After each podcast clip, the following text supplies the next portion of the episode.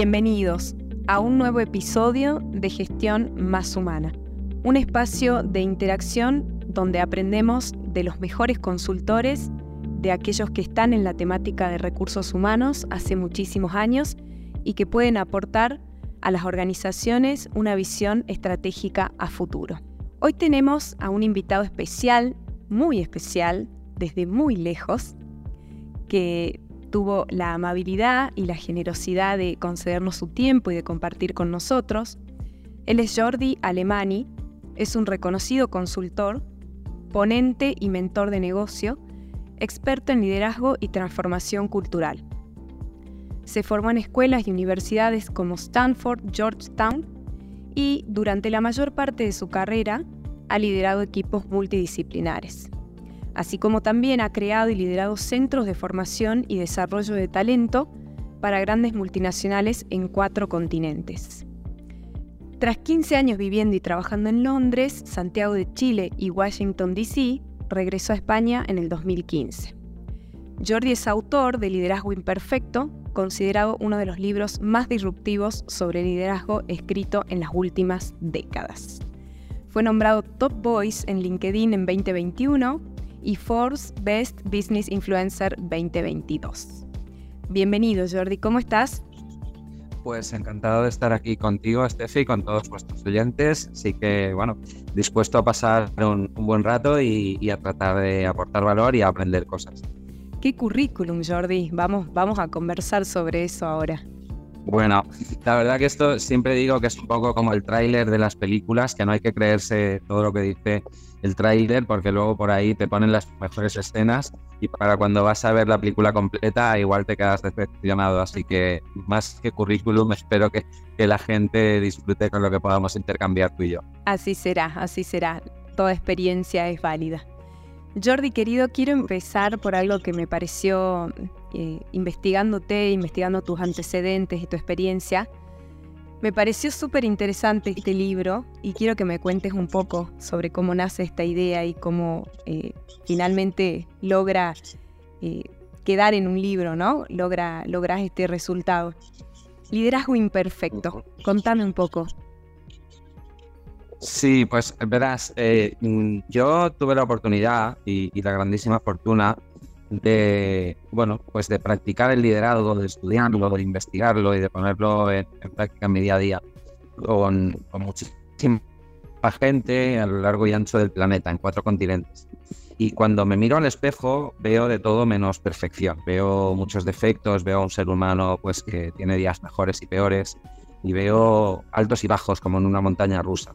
Y por ahí un día, pues eh, cansado de, ver todas esas infografías y aburridos discursos de redes sociales tan populares hoy en día, que hablan de las siete virtudes del líder, de las diez habilidades del líder excepcional, que dibujan perfiles de líder que nunca se equivocan, que todos lo saben y que son maravillosos y cuasi divinos, pues me, me cansé y decidí pues argumentar en contra de ese tipo de discursos y encontré demasiados argumentos. No encontré uno ni dos, encontré muchísimas oportunidades de desmontar todos esos falsos mitos y, absurdas falacias con las que nos vienen bombardeando desde hace mucho tiempo.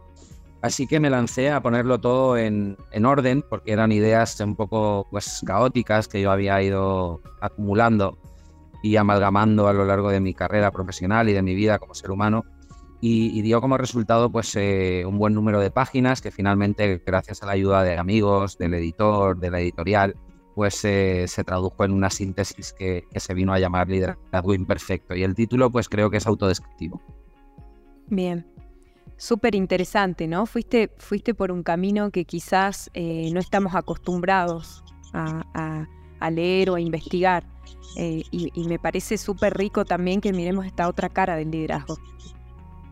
Sí, absolutamente, porque estamos eh, desde la antigua Grecia, estamos acostumbrados a, mirarnos en, esos espejos equivocados. Estamos acostumbrados a, tratar de reflejar aquello que nos falta en términos de virtudes y habilidades en, figuras que, bueno, pues que tienden más a, reflejar la foto de un superhéroe que no la de un ser humano con, todas sus virtudes y con todas sus carencias.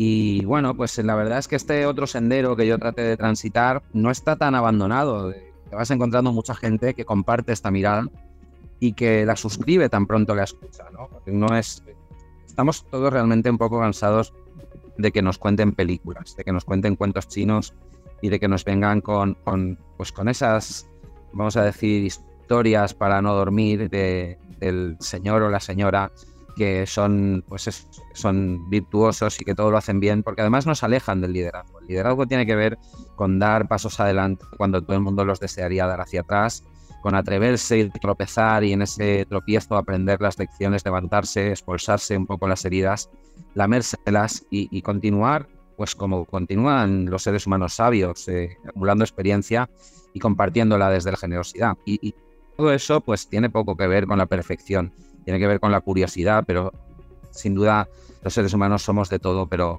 no somos perfectos. Así es. Me imagino, Jordi, que transitaste muchas historias en tu camino eh, como consultor, como, como, una persona especializada en estas temáticas y experiencias.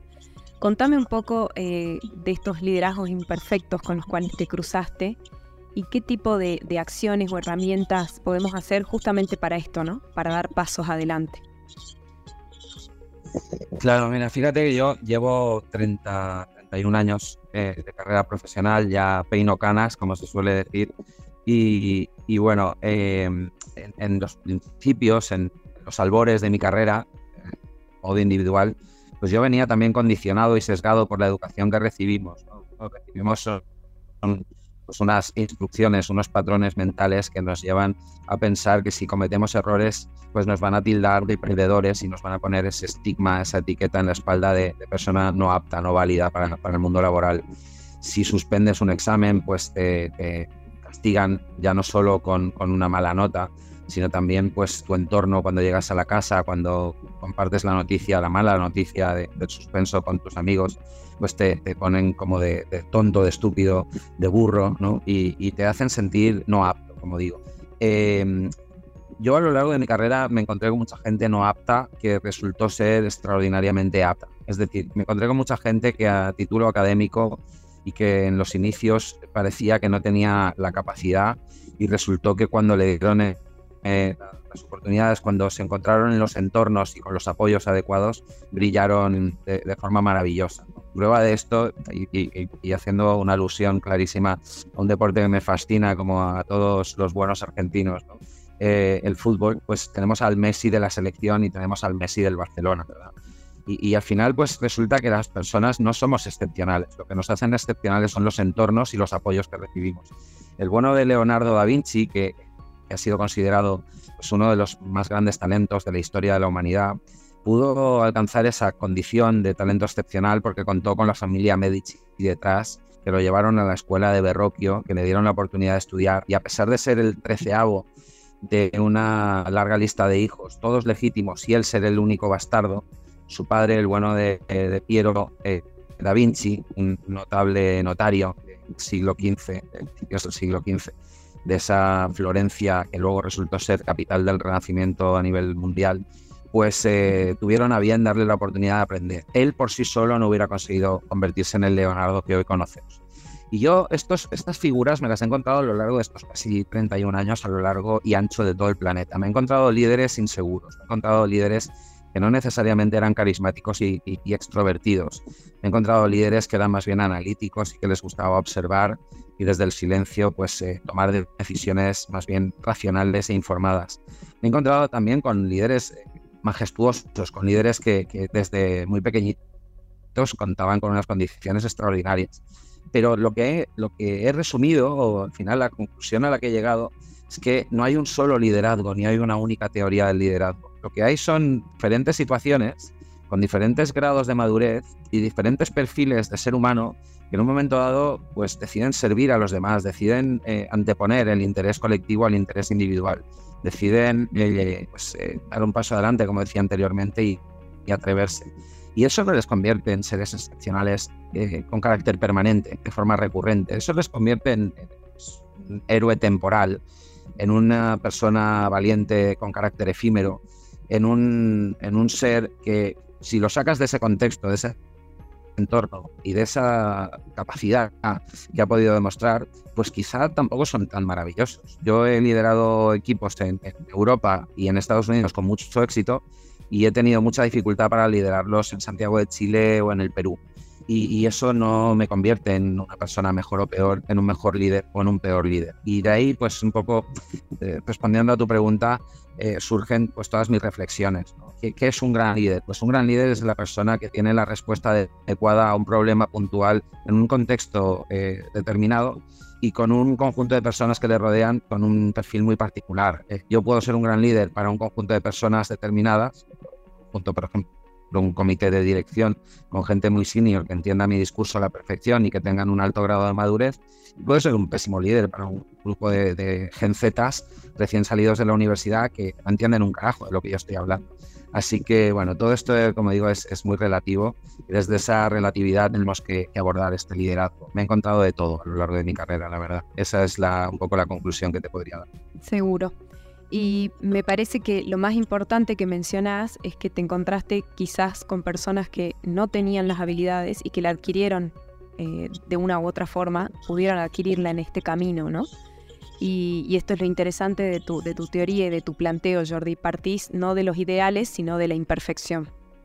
Totalmente. Mira, una de las más grandes falacias que se ha venido perpetuando a lo largo de nuestra historia es la del líder innato, la de ese liderazgo con el que se nace, la de ese ADN del líder o, ese cromosoma que te convierte en un ser excepcional que todo lo sabe y que todo lo puede. Eh, no hay nada más falso en el mundo que la creencia de que los líderes nacen. Nadie nace sabiendo que tienen uno que hacer ante una determinada adversidad. Nadie nace con la condición de, persona generosa y, con la actitud de servir, que en definitiva es en lo que consiste el liderazgo.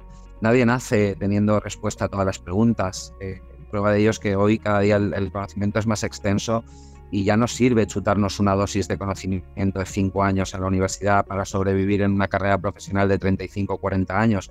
Hoy hay que ponerse una vacuna de conocimiento cada año y medio, dos años, como ocurre con el COVID, con la vacuna del COVID.